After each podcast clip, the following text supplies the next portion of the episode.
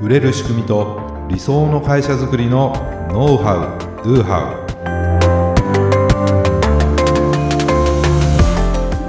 ウこんにちはビズクリエイトの渡辺です。こんにちはビズクリエイトの武井です。今回もよろしくお願いします。よろしくお願いします。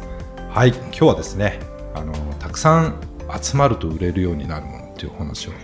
したいと思うんですけども。はい、はい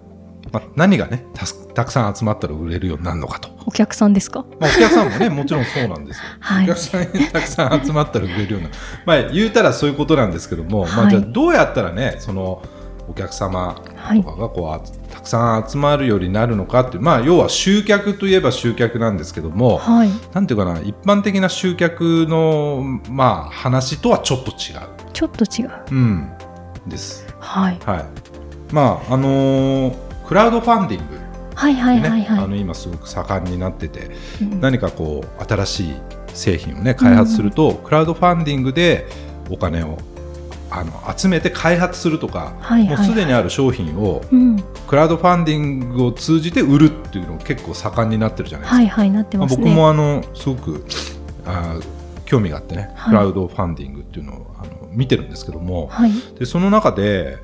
あの先日ですねまあ、海外でこうビジネスしてるあの知り合いがですね、はい、まあ、タイで、えー、マンゴー農園を任されるようになったと。うんうん、そうなんですね。そうなんです。それでマンゴーの木のオーナーになりませんかみたいな。ああ、なるほど。ちょっと意味がよくわかんないと思ってたんですよ。でマンゴーの木のオーナーってなんだろうみたいなえっと、育てる感じ、ね、そうそうそうそう、マンゴー農園があるんで、その木のオーナーになってくださいと、うんうん。うん、言うんですね。であの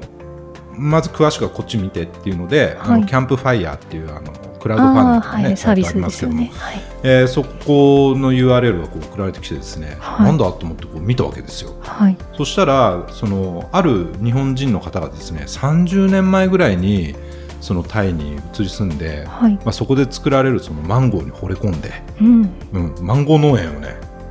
始めたんですよ。なるほど。まあすごいご苦労されてね、うん、最高のそのマンゴーを作ってきたわけです。はい、まあ本当に寒暖差がねこう激しいくないとその甘いマンゴーできないらしくてだからその立地であったりとか、はい、ね、でもそれだけのものすごい広い土地で管理していくって大変じゃないですか、うん、まあ、なんとかやっとこうできたんですけどもそのオーナーの方が病気になられて、うん、うん、ちょっと今できなくてその方も日本で治療のために戻ってきてしまってると、はいはいはい、でその方になんとか頼むと。いうことで、まあ、託されてですね、はい、でこれなんなんとかその思いをね、はい、もっと実現させていきたいということでクラウドファンディングを立ち上げてでそこで、あのー、まあ、応援を募ってですね、はい、でそのそこで取れた冷凍のマンゴーをこうその返返礼品というか、ね。はい、それで、あのーやったりとか、はい。まあ、いろいろそのコースっていうかなその支援のいろいろプランがあるじゃないですか、うんはいはい、でその一つがあマンゴーの木のオーナーに1年間の権利みたいな。でさらにその 500g のなんとかマンゴーの冷,、冷凍のカットしたやつとか、まあ、そういうのがいくつかついてていくらみたいなとかっていうのがあったんですよ。はい、でへえと思ってまあ面白いなと思って見てたんですけども、はい、でまあ僕はマンゴーの木のオーナーにまあ、なったんですけどね。ならせていただいてい。たんですけども、まあ、それなんかオンラインツアーみたいなのをねやって現地をこう農園をこう見れる見れるんですね。なイベントをやっていただいたけど結構ねそういう取り組みとして面白いなと思ってですね。すごいですね、うん、でそれで非常に僕はあのあこれはすごいなと思ったわけです。よ、今までなんとなくクラウドファンディングをこう見てるぐらいで、そんなになんていうかな積極的にね、その支援したりとか、何か買ったりってことはなかったんですけども、はい、これってすごいなと思ったわけです。で、えー、もうそのなんか目標額ってあるじゃないですか。ありますね。でそれなんかもう一瞬でクリアして、すごい。でさらに目標を上乗せして、はい、でさらに今度ここにチャレンジしていきますみたいな感じでですね応援コメントとかもすごいんですよ。そうなんですね、うん、でそれで思ったんですねだ片やいろいろ見てると、うん、まあ鳴かず飛ばずと言ったらあれですけど、まあちょっとそのなかなか支援が集まってないプロジェクトもあるかなって思いますよね。ねじゃあその成否を分けるものって何なんだろうっていうのを考えたんですね。はい。うん。まあ、例えば製品であればその製品自体のクオリティの高さとか、うんはい、なんか新しさ。ああ重要な感じしますよね、うん、新しさって大事じゃないですか、はい、今までにない今までこういうものが不便だったこれを改良してこういうものを作りますとか、うん、作りましたとかね、はい、とかやっぱお得感があると思うんですよ、はい、その結構期限を切って早割りじゃないですけど、最初のいつからいつまでにこれ支援してくれたらいくらのものを何十パーセントオフでいいですよとか、でそれを過ぎるとだんだんこう値上がりしていくみたいなことをやってる方もいるんですね。うん、となんかこうお得感があるとあじゃあちょっと今のうちに、はい。うん、あ買おうかなとか、支援しようかなと。か、はい、とやっぱり自分にとって欲しいかどうかっていうのもねやっぱり大事になってくるわけですよ。はい、あとはなんだろうな損か得かみたいな感覚もあるなと思ったんですね。ちょっとありますよね。うん、まあ単純におおあんまり損得ないけど応援したいなみたいなものもありますけどちょっとまあ損得みたいなものを考えてしまうことはありますよね。よねだから先ほどの、えー、いつまでに買ってくれたら、はい、30%オフですよみたいなってまさにその損得のところで、うん、これ遅れるとちょっと損するなと思うと、はい、それを行動するってあると思うんですよ。はい、でまあいろいろな要素あるなと思ったんですけども、うん。一番重要なファクター要因になるものっていうのは、うん、そのプロジェクトを応援したいかどうか要するに支援したいかどうかっていうところが大きいなと思ったんですよ、確かにそうですよね、うん、今のマンゴーの話とかまさにそうですよね。その応援っていうのをたくさん集められたらイコール資金もたくさん集められるし、うん、たくさん売ることができるようになるってことじゃないですか、はい。うん、でこれってビジネスに置き換えてみると、同じだなと思うんですね、何かその集客の仕方とかマーケティングとかねセールスのあの方法っていろいろあるんですけども、はい、結局この応援をどれだけ集められるかだと思うんですよ、うんうんうん、応援がたくさん集まったらやっぱり売れてくんだと思うんですね、はい、うん、これだからクラウドファンディングまあね皆さんもいろいろ見ていただくといいと思うんですけど、はい、本当に参考になると思うんですよ、うん、うん、じゃあどうすればその応援を集められるのかなっていうことなんですけども、はい、やっぱり一番はねパッションですよ。情熱。パッション、うんはい、そのプロジェクトにかける情熱とか、はい、その製品にかける情熱みたいなものとかあとこれ絶対やるんだみたいな、うん、熱意というか。熱意です、はい、とか決意です、はい。まあ、それを感じられるとよしなんかちょっと俺も応援したろうかみたいな感じになるじゃないですか。なりますね。ねだからただ商品の良さだけをこう伝えるっていうよりも、うん、なんかね、まあ、そこにか。けるそのそうパッションが感じられるってすごく結構重要かもなと思ったんですね。でそれが共感されるかどうかだと思うんですよ。だって独りよがりな思いだったらふんぐらいの。まあ、私はこれがやりたいんですみたいなだけ言ってもあそうかみたいな感じ。頑張ってねぐらいの感じ。でそこまでの行動にならないじゃんうん、それいいねと思ってもらえるかどうかっていうのは結構大切じゃないかなと思うんですよ。だから独りよがりの思いじゃなくて、ね、ちゃんとそれが共感を生むようなものになっているってことも大事かなと思うんですね。それでまあ、クラウドファンディングはそもそもそういった応援というか支援を集めるものだからいいんですけども、はい、そうじゃないあの普通のねビジネスのシーンで考えていったら、はい、やっぱりねしっかりと応援をお願いするってことだと思う応援してくださいと、はい、私はこれをやりたいしこう、ね、ななので応援してくださいってことをちゃんと言えるかどうかってあるから。そうですね。ただ思いだけ語ってるだけだと、うん、ねま、前のあのポッドキャストでもお話ししてますけどもその次の行動ネクストアクションのね、はい、話しました、うん、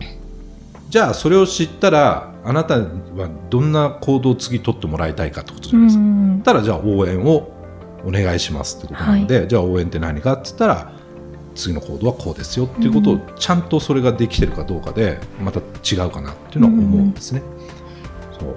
まああのー、そういった要素がねあると思うんですけども、はい、じゃあそれをどうやって伝えていったら伝わりやすいのかなと、はい、先ほどのマンゴーの例で言うとやはり、ね、ストーリーがあるわけですよ。そうですね。病気になってしまって。その方がその30年とかかけて、どれだけの苦労をされて、はい、えー、ね、なぜその人は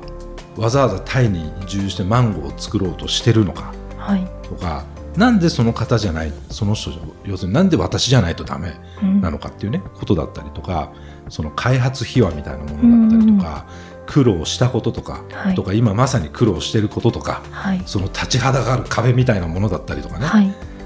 でその先にある未来像をしっかりと描いてそれがイメージできる、うん、まあ、確かにこれが私が支援応援することによってこういうふうになったら、あすごく楽しそうだなとか、最高だなとか、っていうことがなんていうかなこう感情移入したりね。こう共感して、うん、えー、伝わることによって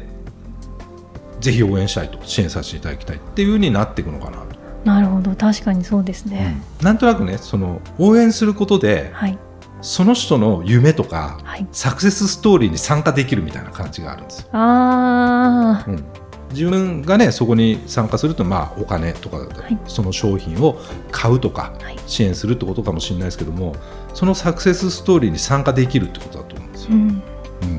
その人が成功するとちょっと私も嬉しいなっていう気持ちになれるというか。でこれがですね実はうちもそういうことをね創業当時やってきたんですねそうですよね。そうなんです実は。まあオートビズをね、はい、開発して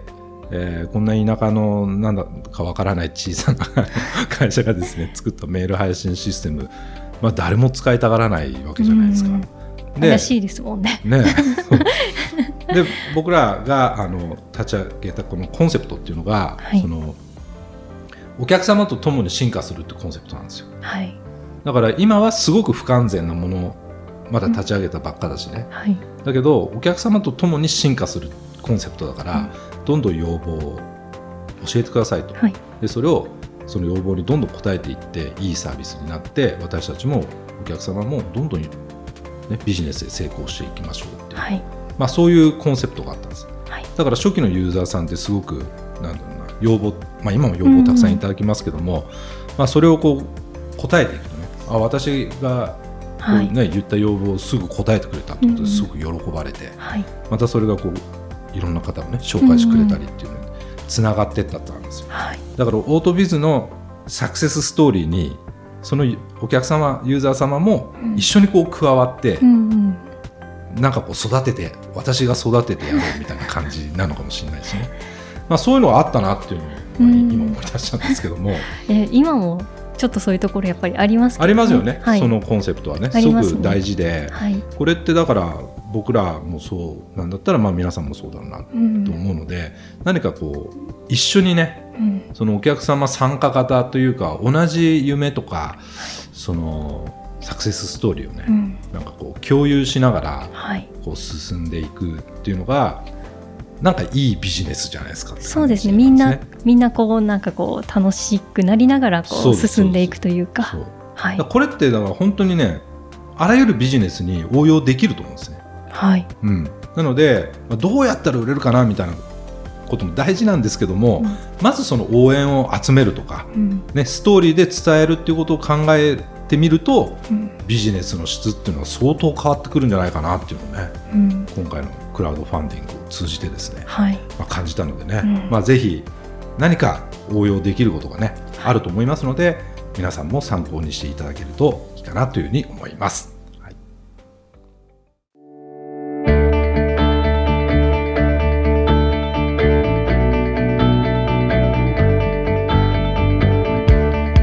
はい、ありがとうございました。ありがとうございました。武さん、最近どっか出かけたりしました？最近ですね。えっと、弊社群馬にあるんですけれども、うん、まあ、ね、当然私たちも群馬に住んでいるわけなんですけれども、はい、草津の方にあるそうですね草津温泉の方にある、うん、えっと、熱帯園に行きました。渋い、まあ、これ熱帯園ど、ね、ご存知の方どれぐらいいるかもわからないですけどまあ結構昔からある。レトロな感じの。レトロな、まあ、熱帯園っていうぐらいなんでなんですかね。なんかまあ蛇だったりとか カエルだったりとかえー、っと、まあ、ワニだったりとか、まあ、あの魚だったりとか、まあ、エンジェルフィッシュエンジェルフィッシュなんです？ドクターフィッシュでしたっけ、まあ、そういうのだったりとか、まあ、そういうのがいるところに行ってきてですね めちゃくちゃいいんですよ。本当によくて私すごいそこが好きで、まあ、年に2回ぐらい行くんですけど、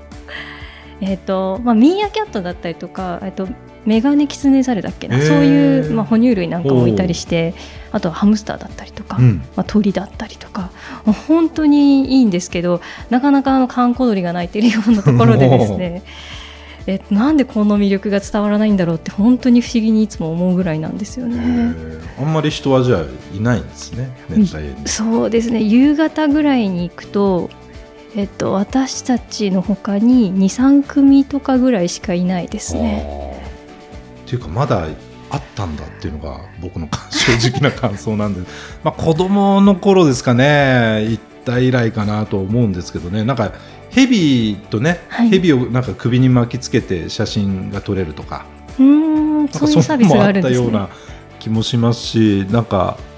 ウーパールーパーはいはい、ね。あの僕子供の頃ウーパールーパーとかエリマキトカゲとかってすごくあの、はい、ブームになった時期はですね、はい、多分確か熱帯園にもいる来たみたいな話があったと思うんですよ、はい、もうその時は多分相当人殺到してたと思うんですけどどうなんですかね、まあ、草津温泉、ね、県外の方も、まあ、群馬って言ったら草津温泉だと思うんですけど、はい、熱帯園行く人っているのかなっていうふうに今ちょっと思ったんですけどね。どうなんですかね。まあ、穴場スポットかもしれないですね。まあ、どう、ね、どうでしょう？なんかガイドブックとかにも載ってるのかもしれないですけどね。うん、なかなか今コロナで、その観光客の方自体が少ないっていうのもあるのかなっていうふうには思ったんですけど。まあ、今少しね、落ち着いてるっていうのもあるのでね。ぜひ群馬に来ていただいてね熱帯園に足を運んでいただけると嬉しいなと、ね、なんかちょっと僕も